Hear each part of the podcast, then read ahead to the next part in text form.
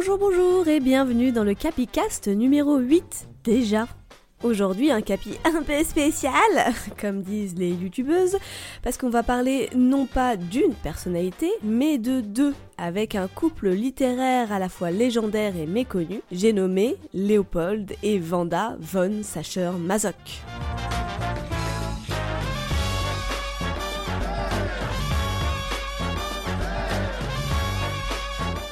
Léopold von Sacher-Masoch, c'est l'auteur de La Vénus à la fourrure, un classique de la littérature érotique européenne du 19e siècle, et Vanda, c'est l'autrice qu'il a épousée et qui raconte dans une autobiographie les 10 ans de leur vie conjugale. Pour une question de durée, je vais donc devoir sauter certains passages de leur vie que j'estime un peu moins intéressants et de toute manière qui sont super mal documentés. J'ai aussi eu un petit souci de son pendant la moitié du podcast environ, j'espère que ça ne sera pas trop désagréable à vos oreilles, je vous assure, ça s'arrange après. Si vous avez fait le lien, bravo à vous, parce que du nom de Sacher Masoch, a été tiré le mot masochisme, comme il a été tiré le sadisme du marquis de Sade. Et si Sade n'était pas à proprement parler sadique, Masoch était, dans sa vie privée aussi, réellement masochiste. Dire qu'il était un peu obsessionnel ne serait pas exagéré. Son roman le plus connu, donc La Vénus à la fourrure, et euh, bah, la majorité de ses romans après, dépeignent toujours, toujours un personnage féminin, froid, cruel, souvent noble d'ailleurs, qui s'amuse à humilier et à frapper au fouet son mari fou amoureux, le tout en étant évidemment habillé de hautes bottes d'équitation en cuir et de fourrures magnifiques. Il a créé tout un imaginaire érotique de la femme qui domine l'homme fou d'amour, un imaginaire très romantique en vrai, presque courtois, où la femme est littéralement divinisée. Là où c'est intéressant, c'est quand on lit l'autobiographie de sa femme, Vanda von Sacher-Masoch. On se dit qu'elle a dû bien en profiter et on demande à connaître euh, l'histoire de l'autre côté du fouet et pourtant dans son autobiographie Confession de ma vie, elle se présente comme une femme simple, sortie de la pauvreté, qui a été contrainte de suivre ce fantasme. Elle raconte comment elle a dû obéir, parce que c'est vraiment le terme, obéir aux besoins sexuels de son mari. Elle défait totalement tout le romantisme qui peut être derrière cette vision idéalisée d'une femme d'expérience cruelle qui aime maltraiter son mari et retourne complètement le truc en expliquant à quel point c'était elle la victime. Je vais pas mal m'appuyer sur ce bouquin pour parler de leur vie, mais attention, comme toutes les autobiographies, l'autrice n'est pas forcément fiable. Et on en parlera à la fin, sa version des faits a été pas mal décriée. J'essaierai de recréer un certain équilibre au fur et à mesure du récit. Pour ce capi, on va donc rentrer encore plus dans la sphère de l'intime. Certains risquent de trouver cet épisode à la limite du voyeurisme, ce que je comprendrai parfaitement. Je m'apprête en fait à vous raconter non pas l'histoire d'une personne, mais bien l'histoire d'un couple, de leur joie, de leur déboire, notamment en bas sexuel. Hein. Mais attention, c'est pas entièrement, pas entièrement, par curiosité malsaine ou pour choper des annonceurs pour le Tipeee du Calvin Ball Consortium, tenez au Tipeee Mais pour deux choses que j'estime importantes. D'abord parce que la disposition psychologique de Léopold von Sacher-Masoch va donner lieu à des interprétations psychanalytiques par la suite qui ont encore cours de nos jours et dont on ignore trop l'origine aujourd'hui. Ensuite, parce que ce couple s'est formé sur du respect mutuel, mais surtout sur une image que l'un des deux amants a voulu coller sur l'autre, provoquant souffrance pour la personne même qui était censée avoir le pouvoir au sein du couple, et au final, souffrance pour les deux. Alors, c'est parti pour Léopold et Vanda von Sacher-Masoch.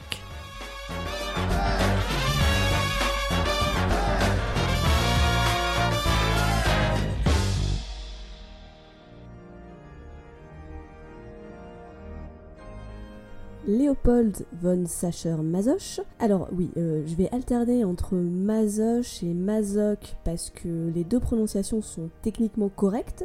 Masoch étant plutôt la prononciation française et Masoch étant plutôt la prononciation slave et j'ai toujours pas décidé laquelle je préférais. Donc Léopold est né le 27 janvier 1836 à Lamberg, en royaume de Galicie et de Lodomérie c'est-à-dire dans ce qui est aujourd'hui la ville de Lviv, dans la partie occidentale de ce qui est aujourd'hui l'Ukraine, mais ce qui était à l'époque un État qui se situait entre la Hongrie et l'Ukraine. Ça va, vous suivez? Léopold a des ascendances slaves, espagnoles et bohémiennes. Son père, Léopold von Sacher, tout court, C'est le préfet de police de Landberg qui était donc la capitale à l'époque, et sa mère, Caroline Mazok, est la fille d'un médecin d'origine tchèque ou slovaque, on ne sait pas trop, et qui fait prendre à la famille de son gendre le nom de sa chère Mazok, de craindre que son nom Mazok ne disparaisse, ce qui est un peu drôle quand on connaît la suite et de comment justement ce nom ne va pas du tout disparaître. C'est une famille bourgeoise, cultivée, où Léopold apprend le russe avec sa nourrice, mais aussi le français, le polonais et un peu d'allemand et le rutten. Et parce que oui, chers amis avéronais, je viens d'apprendre qu'il y a une langue morte ancêtre du russe qui s'appelle le rutten et qui n'a rien à voir avec Rodez. Voilà, vous savez tout. Alors, déjà, premier et unique crush du petit Léopold sur sa nourrice ukrainienne Ancha.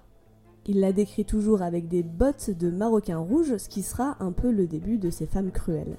Ancha, c'est l'idéal de la femme séductrice pour Léopold. Elle est grande, aux formes opulentes, et en plus, elle lui raconte des histoires horribles de Ivan le Terrible.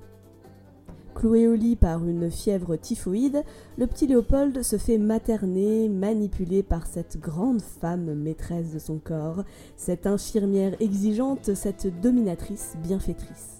Un jour, il lit les Confessions de Jean-Jacques Rousseau, et ben un peu comme tous ceux qui l'ont lu jeune et qui se rappellent que d'une seule scène, parce que faut bien dire que le reste est un peu chiant. Léopold est évidemment lui aussi marqué par la scène où l'auteur raconte la première fessée qu'il ait bien pu recevoir étant enfant et les délices que ça lui a procuré. C'est là que Léopold se dit qu'il voudrait peut-être fonder un club avec Jean-Jacques mais surtout ce qui va achever de mûrir son kink, c'est surtout lorsqu'il surprend sa tante Zénobie, cette grande et belle femme indépendante et forte qui portait toujours des fourrures. Il la surprend donc en train de quoi, je vous le donne dans le mille, et eh bah ben oui, en train de fouetter son mari. Et puis elle se mettra à fouetter Léopold lui-même quand elle se rendra compte de ce petit pervertos caché derrière les rideaux qui est en train de l'observer. Alors là, on a tout le package, hein. la grande femme cruelle, le dédain, le fouet, les bottes, les fourrures. C'est cette scène primitive que Léopold essaiera de reproduire toute sa vie, dans ses romans comme dans sa vie privée. Léopold vivra dans son enfance deux autres types de traumatismes un peu moins sympas. D'abord en 1846, les massacres de Galicie. En gros, bah, c'est une révolte paysanne où, euh, ben, comme d'hab, hein, au bout d'un moment, la misère des paysans les pousse à se soulever, à brûler, et à massacrer tout ce qui se trouve sur leur chemin. On veut du pain? On veut du pain? on veut du pain? Bonjour le peuple, comment tu vas Ça va, ça, va, ça va bien, ça, se passe bien. Ça cette révolte est suivie deux ans plus tard, alors que le petit Léopold n'a que 12 ans, de la révolution de mars à Prague où, en gros, pendant un an, l'Allemagne, l'Autriche et tous les pays autour font la grosse révolution. Léopold racontera plus tard dans plusieurs livres qu'il a été témoin direct de ces combats en étant directement sur les barricades, en entendant les balles siffler, mais franchement, je n'ai pas beaucoup de biographie croix. Hein. Le petit Léopold passe ses premières années dans la préfecture de police, puisque son père est le préfet de police de Lambert, comme je vous l'ai dit au début. Mais je suis sûre que vous avez juste retenu le passage où la dame elle fouette son mari, bande de petits coquinous. Et une préfecture de police, ben ça voit passer tous les gens qu'on arrête, hein, des vagabonds, des criminels enchaînés, des, je cite, prostituées ricanantes et fardées. Au journaliste français Victor Tissot, Léopold déclare Ma jeunesse s'est écoulée au milieu des gendarmes, des soldats et des conspirateurs. Chaque jour, on administrait la schlag sous les fenêtres de la maison de mon enfance. Euh, franchement, je suis pas sûr qu'à Montessori on aurait accepté ça, hein, mais bon. Devenu adulte, le grand Léopold obtient son doctorat de philosophie à 20 ans. Il défend l'amour libre et se dit anticapitaliste. Il écrit des romans qui sont très très ancrés dans des moments de l'histoire moderne de l'Autriche et plus tard des pièces de théâtre, elles aussi très ancrées historiquement, euh, bardées de références à la politique autrichienne du 19e qui je pense n'ont pas dû très bien vieillir aujourd'hui. Dans son imagination fertile, vous l'aurez compris, il y a la fascination pour les grandes femmes puissantes et violentes, pour la violence de manière générale, mais aussi pas mal de mystiques, avec une grosse fascination pour les saintes, les martyrs, les déesses païennes, les contes folkloriques slaves et tchèques. Et en plus, c'est un gros fan de peinture. Alors tout ce qui est euh, Madone en fourrure, euh, Sainte mystique, Martyr des suppliciés, déesse de la nature en tableau, tout ça, hein, ça le fait surkiffer. Mais évidemment, Léopold est un gros timide. Pour la faire courte, il tombe amoureux de plein de femmes, dont de sa cousine, mais il perd sa virginité avec la bonne. Je suis riche et c'est dans l'intérêt des pauvres. Il tombe amoureux d'une femme de spectacle qui aura la bonne idée un soir d'incarner son obsession, une peinture de Rubens d'une femme aux cheveux détachés qui n'a que pour seul vêtement, évidemment, une fourrure. Bon, franchement, après, pour un mec timide, il enchaîne vachement les femmes quand même, hein, et je vous parle même pas des maîtresses. Alors, il y a Anna de Kosov d'abord, qui, au lieu d'être une sultane despotique, comme il pensait au début, ne sera que, d'après Léopold, une femme dure et sèche, qui en plus le trompera avec son domestique. Et si Léopold aime bien quand même un peu l'idée de se faire humilier, tromper devant ses yeux, eh ben il supporte pas le fait qu'on lui fasse cocu derrière son dos. Ensuite, il y a Fanny, une jeune aristocrate veuve de 25 ans. C'est avec elle qu'il signera son premier contrat où pendant un an renouvelable, il sera son esclave. Il y a un côté très pacte du diable hein, dans ce contrat. On retrouve là son amour du folklore ou tout le sérieux qu'il accorde à cette relation de soumis dominant qui devient même plus importante que le pacte du mariage, ce qui à l'époque est quand même assez couillu. Hein. Il va même jusqu'à trouver un amant à sa femme. Je vous ai dit qu'il aimait bien le truc de d'humiliation de l'amant qui trompe sa femme devant le mari.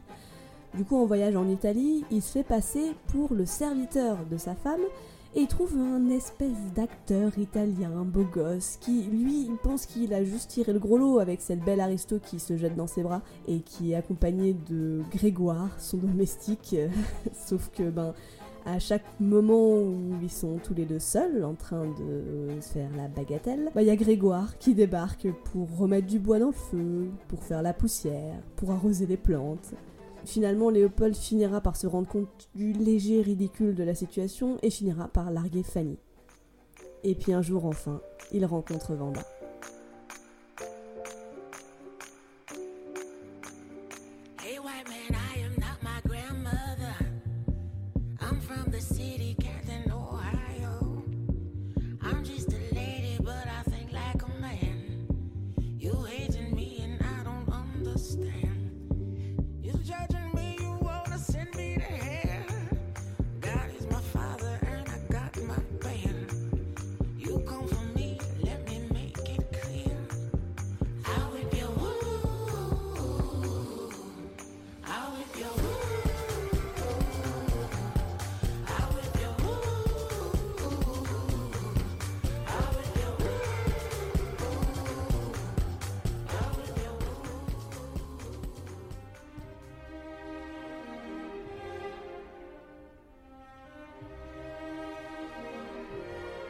S'appelle en réalité Angelica Aurora Rumeline. Elle raconte dans son autobiographie nommée Confession de ma vie son adolescence à la Charles Dickens. Bien qu'étant fille de bonne famille, son père était un gros branlousse qui a claqué tout son argent chez les putes avant de vendre tous leurs meubles et de se barrer, en laissant Angelica et sa mère toutes seules.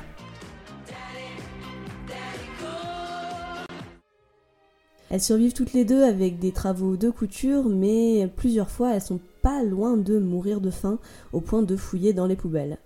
Elles finissent par trouver un équilibre financier en recousant des habits dans tous les sens, et Angelica, grande lectrice, passe ses journées à repriser et à lire en même temps. Pendant ce temps, Léopold est devenu un historien et un écrivain plutôt renommé. Connu de toute la critique de l'Empire austro-hongrois et de l'Allemagne, il écrivait des contes, des pièces et des romans historiques. Son chef-d'œuvre, évidemment, La Vénus à la fourrure, était déjà paru en 1870 et acclamé par tous.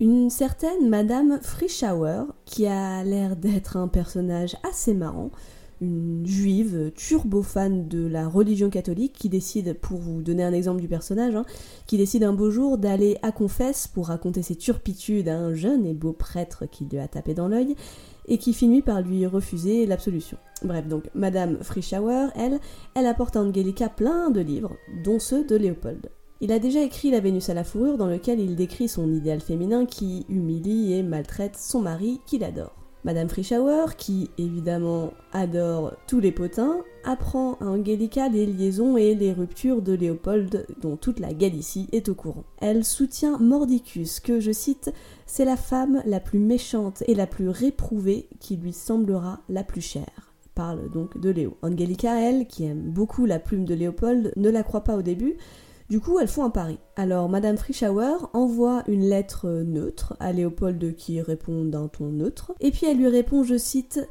comme si elle avait été la personne la plus vicieuse, la plus cruelle et la plus froide du monde. Et évidemment, le Léo, il tombe dans le panneau, et il lui répond immédiatement par une lettre enflammée, je cite encore, Sachant Mazoche se jeter aux pieds de sa correspondante et la supplier de couvrir son esclave de chaînes. Sa lettre l'avait grisée, il ne pouvait plus penser qu'à elle, et c'était avec une douloureuse impatience qu'il attendait l'heure où elle lui ferait la grâce de le laisser baiser la trace de ses pas. On est d'accord, on a toutes eu droit à ce genre de mec hyper, mais hyper relou. Tu vois le genre qui ne lâche pas l'affaire, qui tente de nous draguer avec des techniques bidons et qui en plus de ça n'est pas notre style. Angelica doit bien se rendre à l'évidence, c'est une victoire sans conteste de Madame Frischauer dans le coin gauche du ring. Déçue par l'homme, Angelica passe à autre chose. La correspondance entre les deux continue jusqu'à ce que le propre fils de Madame Frischauer, un ami proche de Léopold, reconnaisse l'écriture de sa mère dans une de ses lettres que reçoit Léopold. Il lui impose d'arrêter tout ça sous peine de révéler le scandale. moi je me mets à sa place, hein, ça a dû lui faire d'autant plus bizarre que Léopold, donc son ami, n'arrêtait pas de lui parler de cette fameuse dame qu'il appelait une princesse russe. Ça a dû être un vrai choc pour le pauvre fils. Du coup, Madame Frischauer demande à Léo Oui, parce que j'ai envie de l'appeler Léo, je me sens bien, je, me sens intime avec lui. Donc elle demande à Léo de couper toute correspondance et de lui rendre ses lettres. Comme elle ne veut pas le rencontrer directement, elle demande à Angelica d'y aller à sa place, et bonne copine, elle y va. Les deux, donc Angelica et Léopold, se rencontrent dans un café, ils finissent par discuter littérature, et Angelica finit par céder lorsque Léo lui demande s'ils peuvent continuer à correspondre par lettres, et surtout lorsqu'il lui propose de lui envoyer d'autres de ses livres. Elle, qui reste une grande fan de l'auteur, accepte. Et c'est comme ça qu'Angelica entame à son tour une correspondance avec l'auteur et tombe amoureuse de sa plume. Ce dernier la pousse à écrire des nouvelles qu'il fait publier dans les revues qu'il a lancées et la paye. Incroyable. Petite description assez émouvante, je trouve, qui est dans la biographie d'Angelica, quand elle raconte qu'elle reçoit 10 florins pour une première publication, ce qui représentait une vraie fortune pour elle à l'époque. Je cite Je tendis l'argent à ma mère, mais elle ne le prit pas. Elle tenait serrées l'une contre l'autre ses pauvres mains usées par le travail afin que je ne les visse pas trembler, et elle me regardait, timide et gênée, comme si elle avait eu honte. La voilà sortie de la misère.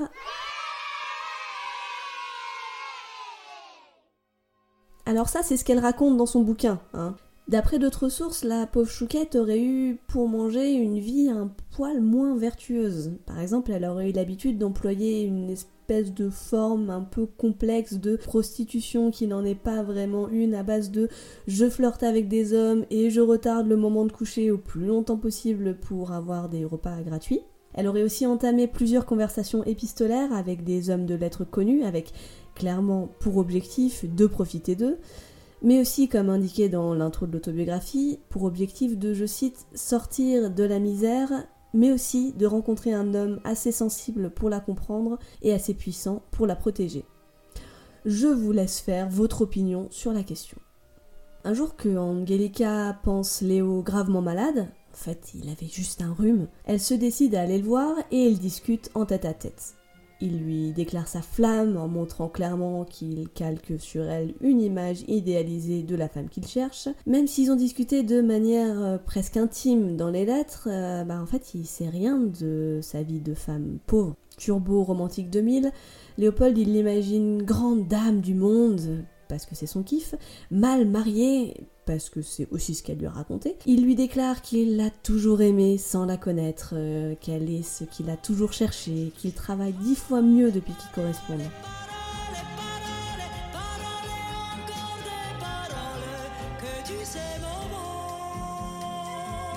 Elle ne le contredit pas, hein, et elle sort de cet entretien euh, super ébranlée. Je cite Je fus étrangement impressionnée par ce qu'il y avait d'humble et de suppliant dans son être, et qui semblait dire Je ne suis rien, tu es tout.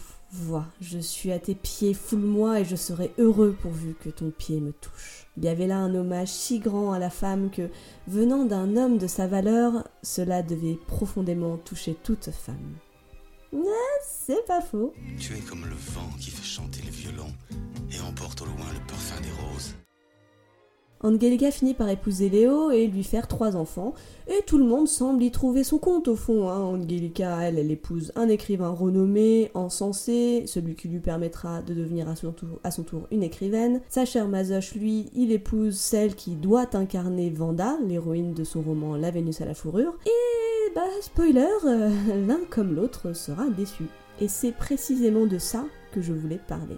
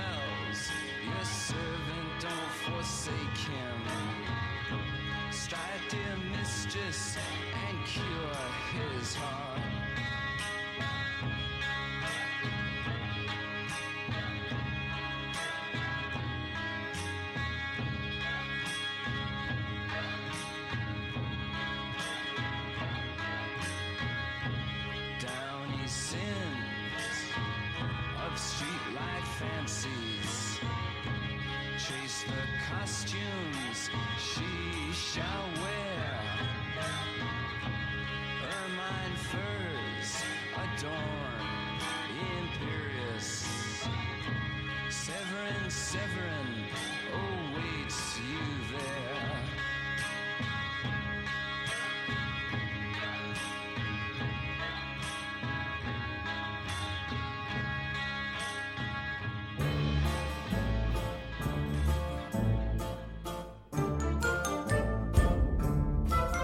Depuis leur mariage, Angelica est devenue Vanda von Sacher-Masoch. Donc appelons-la dorénavant Vanda, si ça ne vous dérange pas. Au début d'ailleurs, elle n'y croit pas trop, hein, ce mariage. Il a eu tellement d'amantes avant elle dont il s'est lassé, et en plus leur mariage n'est même pas consacré devant un prêtre parce qu'elle est supposée être divorcée. Enfin, ça c'est ce qu'elle lui raconte. Du coup, il se contente de s'échanger des anneaux en se murmurant des vœux d'amour éternel. Lui est fou amoureux d'elle emportée par la passion et par le romantisme. Vanda, elle, elle éprouve une reconnaissance éternelle pour l'avoir tiré de la pauvreté et un grand, grand respect pour l'homme de lettres qu'il est. Elle tombe enceinte, il déménage à Vienne, mais elle perd l'enfant alors que la ville est en proie à un krach boursier et au choléra. Alors autant vous dire que les jeunes d'aujourd'hui avec leur Covid, hein. Vanda profite du traumatisme que la perte de l'enfant provoque dans leur couple pour tout déballer, dire toute la vérité à Léopold, persuadée qu'il va la larguer. Mais bon, de toute manière, il y a plus important, elle vient quand même de perdre son enfant, donc maintenant elle s'en fout un peu de tout. Étonnamment, Léopold n'en ressort qu'encore plus amoureux transi, et il insiste pour qu'ils aillent se marier à l'église cette fois, puisque bah, plus rien ne les en empêche. Il coule des mois heureux, il voyage un peu, il parle beaucoup. Léopold au début ne demande même rien de particulier à Vanda, hein, si ce n'est évidemment de porter des fourrures. Je connais ton petite affaire. Tu ne t'intéresses pas aux femmes. Tu t'intéresses à leur fourrure. Tu devrais épouser une loutre.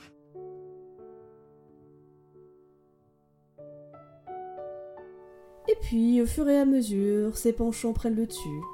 Il demande à une jeune domestique qui vient d'embaucher de jouer au brigand, mille guillemets avec les doigts, c'est-à-dire que Vanda et elle doivent le poursuivre à travers tout l'appartement pour finir par l'attraper, l'attacher et le battre.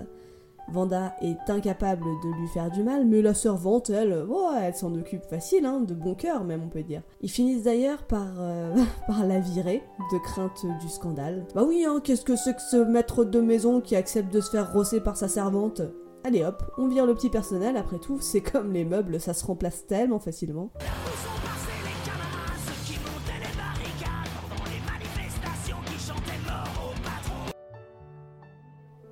En fait, si on en croit son autobiographie, Vanda doit gérer à tout instant son relou de mari qui ne pense qu'à trouver des partenaires pour qu'avec Vanda il l'humilie à deux, ou encore pour l'empêcher de faire éclater des scandales quand il tombe en extase devant une femme aux yeux méchants, comme il dit, ou encore simplement pour l'empêcher de les cribler tous les deux de dettes parce que Léopold dépense le peu d'argent qu'il gagne de sa plume en toilettes extravagantes et en fourrure pour Vanda.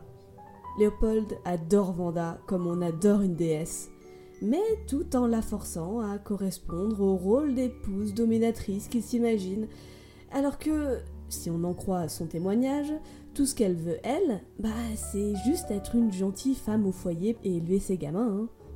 Léopold fait signer à Vanda aussi un contrat de maîtresse à esclave, mais qui, cette fois, donne accès à Vanda à toutes les finances de Léopold. Ce qui, elle l'avoue, l'arrange bien, parce que comme ça, on empêche Léopold de dépenser tout l'argent du ménage en fourrure et en robe, c'est pas plus mal. Mais c'est pas assez. Il veut ensuite que Vanda le fouette et le maltraite.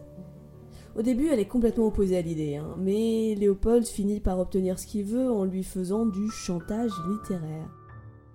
Alors, je vous explique. Alors que toutes les femmes de ces livres finissent par se ressembler, grandes, cruelles, avec des fourrures, enfin bon, vous connaissez le topo, hein, un critique de l'époque et Vanda par-dessus, lui, fait la remarque que toutes ces femmes se ressemblent. Léopold est plutôt d'accord et pour éviter que le lecteur ne se lasse, il consent à ne plus utiliser ce type de personnage, ce qui est un vrai sacrifice pour lui. À grand pouvoir correspond grande responsabilité. En échange, par contre, il demande à Vanda un sacrifice de sa part à elle aussi en lui demandant de se forcer à le battre avec un fouet. Je me voyais forcé de faire souffrir des tortures physiques et morales raffinées à ce pauvre homme, malade de corps et d'âme, et quand, ému de pitié, des larmes étouffantes m'empêchaient de rire, il levait vers moi des mains suppliantes et s'écriait Encore, encore, frappe, n'aie pas pitié de moi plus je souffre par toi et plus je suis heureux. J'ai lutté loyalement contre ma propre nature et je me suis fait violence pour lui donner autant de bonheur qu'il m'a été possible de le faire. Vanda vivait dans l'obsession d'être démunie. Elle avait vécu dans le manque une partie de son enfance et son adolescence. Avec Léopold, ils vivent du travail bah, de l'écrivain. Selon toujours son autobiographie, lorsqu'elle s'arrêtait de le fouetter, lui s'arrêtait d'écrire. Le spectre des privations hantait Vanda, du coup, bah, elle reprenait le fouet. Là encore, c'est ce que Vanda raconte. Pourtant, Léopold, dans son journal, rapporte d'autres paroles de sa part, montrant qu'après une certaine période d'apprentissage du masochisme, elle lui montre et lui dit qu'elle éprouve du plaisir à le fouetter. Maxime Roveret, qui a écrit l'intro à la biographie de Vanda, avance que ce seraient des propos proférés pendant le feu de l'action et que ce qu'elle écrit dans son autobiographie correspond plus à ses pensées du lendemain, une fois toute passion retombée. Je rajouterai mon grain de sel personnel en avançant que ça peut aussi être un des fantasmes que Léopold a rajouté dans son journal, hein, trop content de s'imaginer, de croire en sa Vanda fantasmée. Avant d'être l'auteur de La Vénus à la fourrure, et même s'il s'agit d'un de ses best-sellers, Léopold est avant tout un feuilletoniste. Il écrit des pages pour les journaux et les revues, et parvient même à se faire traduire pour être publié dans des revues françaises comme la prestigieuse Revue des Deux Mondes, ce qui est la turbo-classe pour l'époque, hein, quand même, il faut le préciser. Mais ses capacités de travail dépendent de sa concentration et surtout de son excitation sur un sujet, avec évidemment toujours sa passion pour les Vénus à fourrure. Du coup, Léo fait souvent du chantage à Vanda pour qu'elle contribue à son excitation, qu'il retranscrit ensuite en roman qu'il vend. En gros, il fait peser sur elle le bien-être de toute la famille en la forçant à faire des trucs qu'elle ne veut pas. Et bien souvent, la famille s'est retrouvée criblée de dettes à ne pas pouvoir euh, payer son loyer, ni même euh, manger à sa faim, et à devoir vendre tous ses vêtements et tous ses objets, et à contracter des prêts auprès des copains. Parmi les obsessions de Léopold, on en a parlé au début, il y a le fait de voir sa femme coucher avec un autre homme devant ses propres yeux. Pas par bonté d'âme de voir sa femme s'éclater, hein, ni par joie du matage, mais par pur besoin masochiste de souffrir parce qu'il est terriblement jaloux. What do you want? What do you want? It's not that simple. What It's- do you want? God damn it. What do you want? Léopold trouve un jour dans le journal une petite annonce d'un jeune homme bien né qui cherche une aventure en toute discrétion. Et oui, même dans l'Empire autrichien, il y avait ce type d'annonce dans les journaux, j'en étais personnellement la première surprise. hein.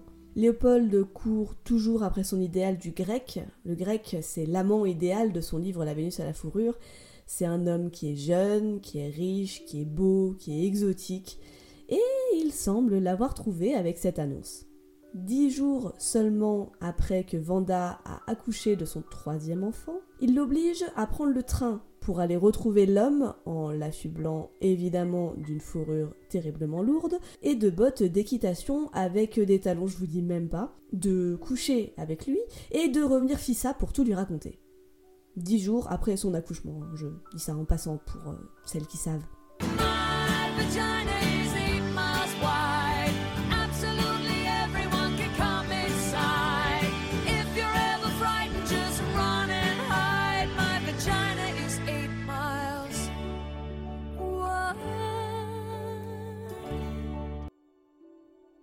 La pauvre Vanda y va, explique la situation à l'homme parce que de toute manière elle a vraiment pas envie de coucher avec qui que ce soit. Lui, de toute manière, sait qui elle est parce qu'elle lui a envoyé une photo et il l'a reconnue. Et en vrai gentleman, il accepte de se la mettre derrière l'oreille. Vanda revient, épuisée, et flatte à mort l'ego de son mari en lui annonçant que son fantasme n'aura malheureusement pas eu lieu. Elle lui explique en fait que l'homme qui savait qui elle était avait beaucoup, beaucoup trop de respect pour le grand sacheur Mazoche pour lui ravir sa femme. Et ben ça marche, hein, il la laisse tranquille pendant un moment. Petit aparté enfant. Il y en a trois. Sacha, l'aîné, le blond comme les blés et beau comme un dieu. Lina, la cadette, qui est la fille d'une précédente liaison que Léopold a eue avec euh, une, une maîtresse précédente à Vanda, et que Vanda a accepté de prendre dans son foyer alors même que personne lui a rien demandé. hein. Et Michi, un petit brun calme et ténébreux. Par caprice, et ne me demandez pas pourquoi, Léopold n'avait décidé qu'il n'aurait qu'un seul enfant qui compterait vraiment, le blond, le merveilleux Sacha. Avec, euh, vous vous en doutez bien, une différence de traitement horrible d'un enfant à l'autre. Par exemple, pour vous donner une petite idée, un jour Léopold s'amuse à expliquer à Sacha, devant les deux autres gamins, hein, que Michi est brun, je cite, parce qu'il avait été apporté par une cigogne noire pendant la nuit, pendant qu'il faisait tout sombre, et la cigogne l'a pris dans un étang dont l'eau était noire comme de l'encre, et que ses yeux sont deux taches d'encre qui ne s'effacent pas. Maman a beau les laver, elles ne s'effacent pas. Mais toi, Sacha, c'est une cigogne blanche qui t'a apporté au grand jour, quand le soleil brillait, qui a doré tes cheveux et les a rendus si brillants, et elle t'a pris dans un lac où l'eau était bleue comme le ciel, et deux gouttes de cette eau sont tombées dans tes yeux et ils sont restés, et c'est pour ça, Sacha, qu'ils sont si profonds, comme le lac qui est bleu comme le ciel. Don't do that, don't Quant à la petite Lina, hein, euh, évidemment pas d'explication sur la provenance du lac ou de la couleur de la cigogne. Autre exemple, Léopold surnomme Michi Schopenhauer ou le pessimiste à cause de son visage sérieux, ou encore tenez-vous bien, le crapaud noir.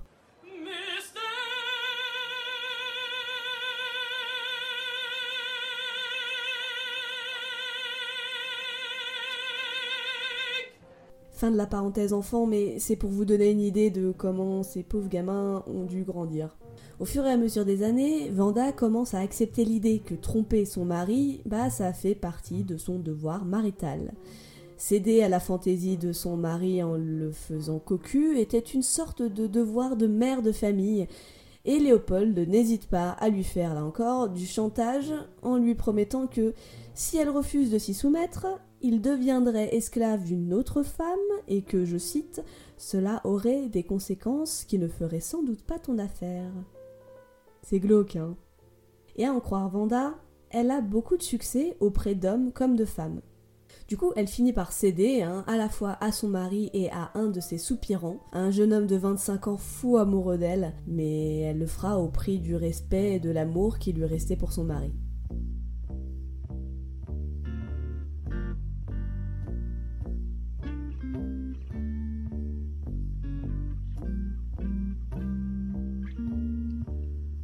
Yes, I care if she brings me spring, but don't care about nothing. She brings the rain. Oh, yeah, she brings the rain. In the dawn of the silvery day, clouds seem to melt away. She brings the rain. Oh, yeah, she brings the rain. She brings the rain, it feels like spring. Magic mushrooms out of dreams. She brings the rain. Oh, yeah, she brings the rain. Cement of yellow, gray disappears flying on the raven's wing. She brings the rain. Oh, yeah, she brings the rain. Yes, I care. She brings me spring, but don't care about nothing. She brings the rain. Oh, yeah, she brings the rain. Brings the rain, it feels like spring. Magic mushrooms out of things. She brings the rain, it feels like spring. She brings the rain, it feels like spring. She brings the rain, it feels like spring. She brings the rain.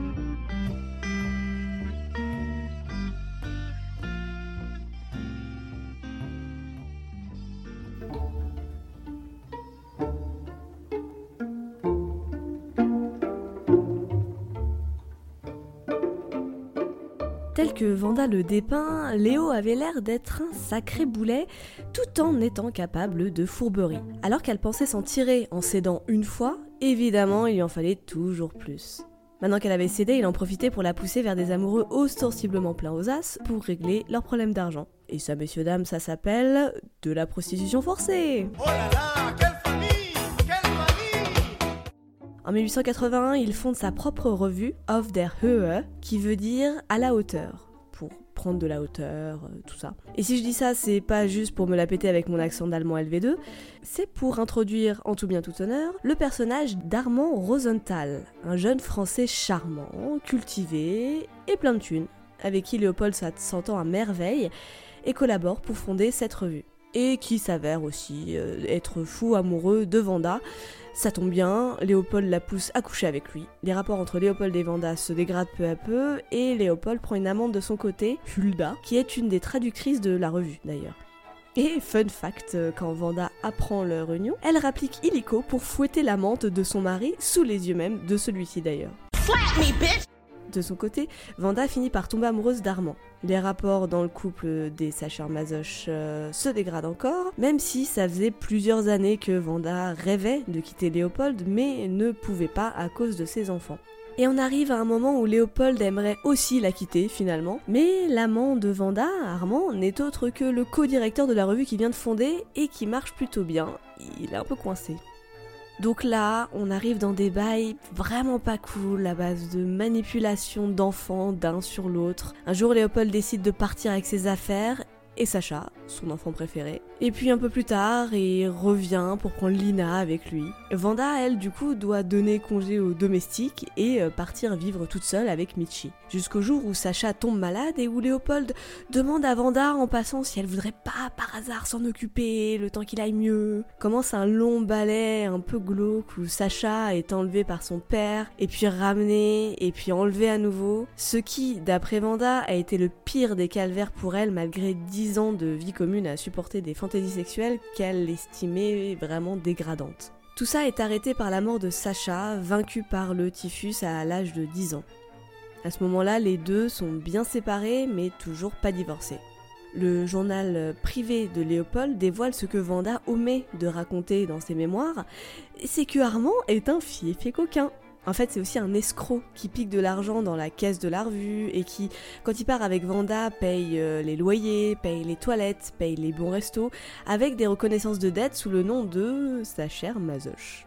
Laissant Léopold sur la turbopaille, il raconte même que la veille de la mort de Sacha, des huissiers étaient venus reprendre des meubles euh, dans la pièce d'à côté avec l'enfant qui se mourait euh, bah, juste à côté. Léopold doit même engager un procès, contrairement pour euh, ces histoires de dettes.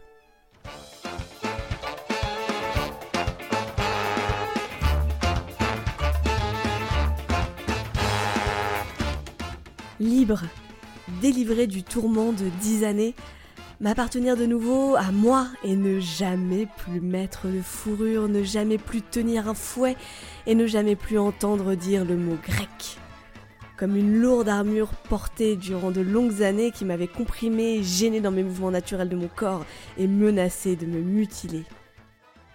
Ça, c'est ce que Vanda écrit au moment où elle quitte Léopold. Vanda s'installe à Paris avec Armand en 1886 et avec ses deux gamins. Armand trouve vite un poste de rédacteur au Figaro sous le pseudonyme de Jacques Sincère. C'est un jeu avec les mots, c'est saint comme un saint et serre plus loin, ce qui fait un jeu de mots pour dire sincère, voilà. Il se débrouille même pour faire venir Sacher Masoch et surtout pour le faire devenir le nouvel écrivain exotique du Paris littéraire. Et ça marche. Léo est la nouvelle coqueluche de Paris, on lui commande des romans à gogo, on en traduit et on en publie des vieux. Lui qui était sans le sou et oublié de tous en Allemagne et en Hongrie, vit la grande vie à Paris. Mais comme il a qu'une chambre, bah en fait, euh, il reçoit chez Vanda et Armand. Au grand désespoir de celle-ci d'ailleurs, parce que comme ils sont toujours pas divorcés, aux yeux du monde, elle est toujours la femme de Léopold. Donc elle est obligée de jouer son rôle avec tout le monde. Alors que Hulga, j'aime bien ce prénom, Hulga. Hulga Hulga? La maîtresse de Mazoche, qui lui a déjà d'ailleurs donné deux enfants, l'a accompagnée à Paris en plus. Vanda et Léo avaient bien essayé de divorcer, mais Léopold voulait à chaque fois rejeter officiellement la faute sur Vanda et sur ses liaisons, ce qui était juste pas possible pour Vanda, on le comprendra. C'est finalement quand celui-ci tombe amoureux d'une autre femme à Paris et se fiance en cachette que le divorce est finalement prononcé en s'appuyant cette fois sur les infidélités de Léopold. C'est pas trop tôt, dites-moi. Pendant quelque temps, les trois continuent de se voir pendant qu'Armand grimpe les échelons du Figaro et devient, sur un coup de bluff un peu, hein, il faut bien le dire, le référent de la politique internationale et commence à conseiller même les hommes d'État. Armand, c'est un ambitieux, hein, il faut bien le dire, et même si ses sentiments envers Vanda ont vraiment l'air sincères, et il s'est clairement appuyé sur sa réputation à elle de femme d'écrivain pour monter dans l'échelon social. Et le jour où Vanda ne peut plus rien lui apporter politiquement, ben, il l'abandonne. D'après Vanda, qui n'est étonnamment pas très remontée d'ailleurs, hein, contrairement. D'après elle, je cite, elle n'était pas la femme qu'il lui fallait. De Paris, Vanda repart en Suisse avec Michi, elle apprendra plus tard, quelques années plus tard, qu'Armand s'est remarié et après un grand procès dont il ressortira blanchi mais ruiné, il meurt tout seul de la tuberculose, abandonné de tous. Léopold, lui, de son côté, verra sa santé mentale se détériorer petit à petit jusqu'à mourir à Lindenheim en 1895 ou à Mannheim en 1905, on sait pas trop. En tout cas, c'est en Allemagne, ça on sait, ça, ça c'est sûr. Ce n'est pas sérieux, non, non. Ce n'est pas sérieux, non. Alors, Minute People. Léopold est le grand grand-oncle de la chanteuse anglaise Marianne Faithfull du côté de sa mère qui est une baronne viennoise. C'était vraiment très intéressant. Vanda de son côté publie son autobiographie, donc celle dont- avec laquelle j'arrête pas de vous bassiner les oreilles, directement en français, ce qui est très classe, je trouve, surtout quand on voit comme elle écrit. Donc elle l'a publié au Mercure de France en 1907. Elle sera controversée d'ailleurs et on l'accusera de se présenter, ce que je disais, de manière un peu trop avantageuse, en gommant quelques faits, notamment toute la partie un peu bizarre avec Armand qui arnaque tout le monde. Vanda se défend d'ailleurs dans un autre bouquin qui s'appelle Masochisme et masochiste que je n'ai pas lu et qui sort l'année d'après. Quant à sa mort, mes petits enfants, Eh ben, figurez-vous que, et c'est la première fois que je vois ça, eh ben, il y a que sa page en bulgare et sa page en ouzbek qui daignent mentionner la date de la mort de Vanda, en précisant qu'elle est décédée en 1909 en Suisse. Quand? Comment? Pourquoi? Alors là, euh, on ne saura jamais. Enfin, si, vous le saurez peut-être en lisant la dizaine de biographies qui sont sorties sur Issachar Mazoch et qui ont été écrites après, mais euh, bon, je l'ai pas fait, ok. Ce n'est pas sérieux, non, non. Oui, dis la dizaine de biographies parce qu'on se rend pas compte aujourd'hui, mais le petit Léopold, hein, à sa mort, il a plus de 120 titres publiés et ça a été un vrai phénomène littéraire pendant plusieurs dizaines d'années. C'était THE écrivain à la mode en Allemagne, en Autriche, en Suisse et puis après en France, comme je vous ai déjà raconté. D'autant qu'après sa mort, son nom de famille est devenu le nom d'une perversion sexuelle. Comment j'aurais pas aimé pendant plusieurs dizaines d'années avant d'être réhabilité par Deleuze.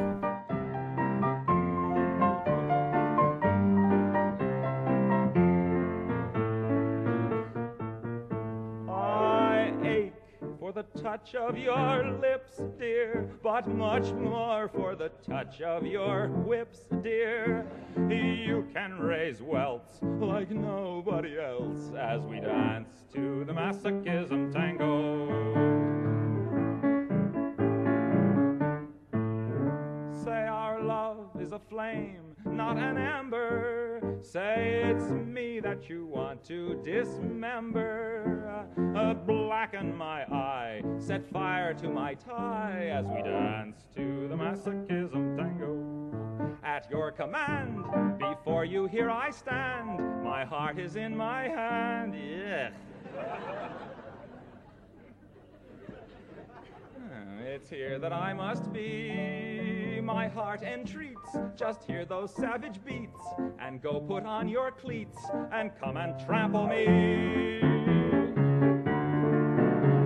Your heart is hard as stone or mahogany. That's why I'm in such exquisite agony. My soul is on fire. It's aflame with desire which is why I perspire when we tango. You caught my nose in your left castanet, love. I can feel the pain yet, love.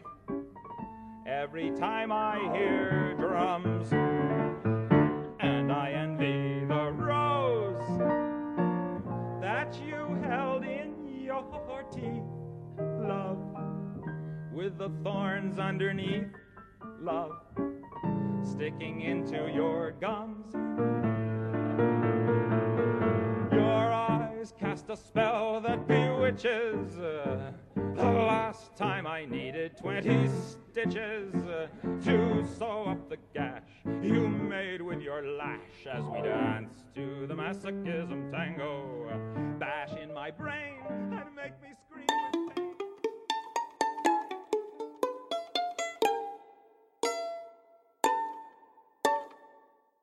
Petit focus sur l'autobiographie de Vanda.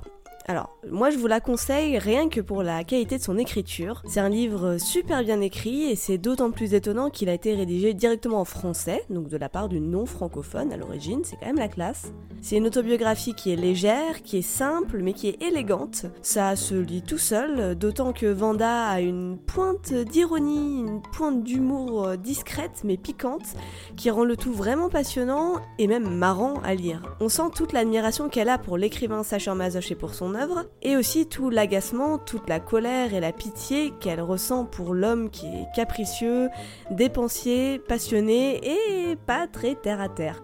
Une fois sortie en 1907, son autobiographie fait scandale et se vend évidemment comme des petites chocolatines. Et puis elle est réfutée dans un autre livre écrit par un mec qui se fait appeler Karl Felix von Schlichtekroll, qui se présente comme l'ancien secrétaire de Sacha Mazoch et qui cite des extraits même de son journal pour prouver ses dires. Pourtant, on apprendra plus tard que ce fameux Schlichtegrull n'a jamais été secrétaire de Léopold et que c'était même pas son vrai nom parce que Schlichtegrull, en fait, ça veut dire celui qui apaise les rancœurs. Donc on se dit qu'il avait surtout à cœur de défendre Léopold. La vérité doit se trouver quelque part entre les deux. Mulder, you're crazy.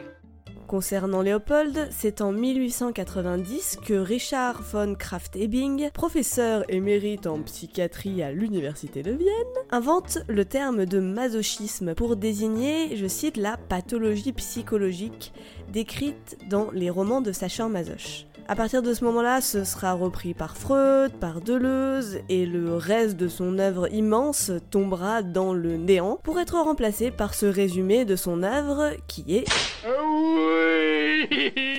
mais attention, c'est pas parce que ça a un côté licencieux, scabreux, dirais-je même érotique, qu'on peut ranger la Vénus à la fourrure dans la case littérature pornographique.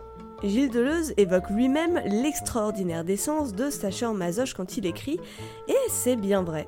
Le censeur le plus méfiant, écrit-il, ne peut rien trouver à redire dans La Vénus à la fourrure, à moins de mettre en cause on ne sait quelle atmosphère, on ne sait quelle impression d'étouffement et de suspense qui se manifeste dans tous les romans de Masoch. Il dira plus loin, je cite toujours, Il ne s'agit en aucun cas d'une littérature pornographique, mais plutôt pornologique. Et ce mot, mes petits amis, en 5 ans d'études de lettres, dont un mémoire sur la littérature érotique, eh ben c'est la première fois que je le rencontre et c'est bien normal parce qu'il a été inventé par Deleuze lui-même et utilisé uniquement dans le contexte de cette analyse précise de l'œuvre de Sacha Masoch. Alors franchement, mon petit Gilou, c'était bien la peine de s'embêter à inventer un mot si c'est pas pour le réutiliser ensuite. hein.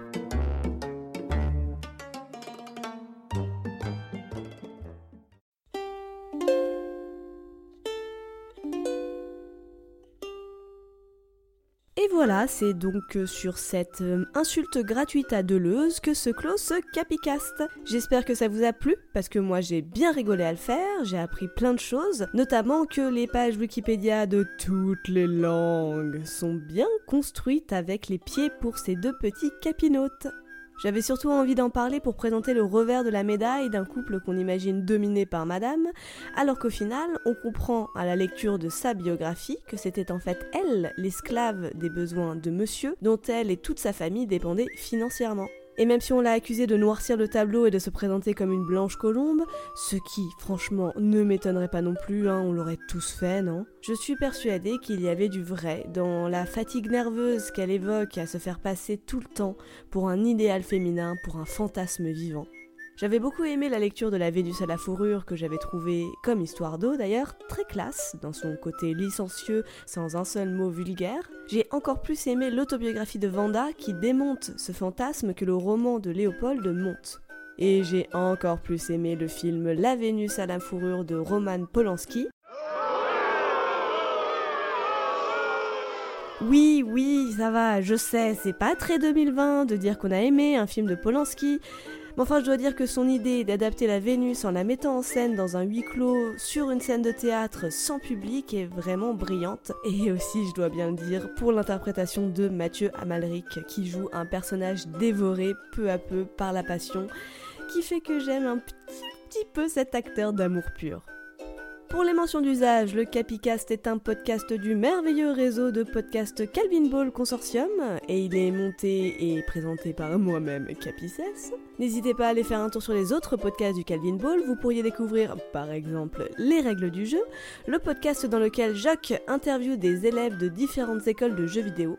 Pour ceux qui s'intéressent aux jeux vidéo, c'est passionnant, ça parle du fonctionnement des écoles, des différents types de métiers dans le jeu vidéo, de comment ils travaillent, du marché de l'emploi du jeu vidéo en France et à l'étranger. Et pour ceux qui ne s'intéressent pas aux jeux vidéo, c'est passionnant aussi pour les mêmes raisons.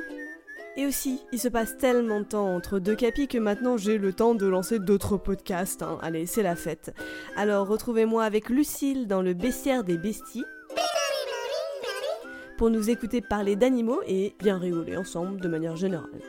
Rejoignez-nous sur le Discord pour papoter, sur Twitter, moi à capices et le Calvin Ball à calvinballfm, sur la page Facebook du Capitcast. N'hésitez pas à donner une petite obole au Tipeee de l'équipe qui a augmenté, donc ça c'est trop bien, merci à tous. Je mets toutes mes sources dans le descriptif de l'épisode ainsi que les références musicales et la playlist est trouvable sur Spotify, il faut que je la mette à jour d'ailleurs, sous le nom La Capi Playlist.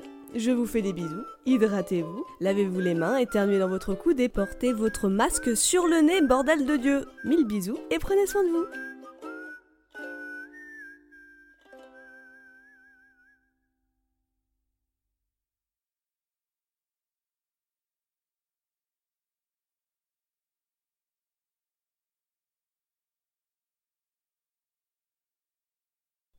Hulga.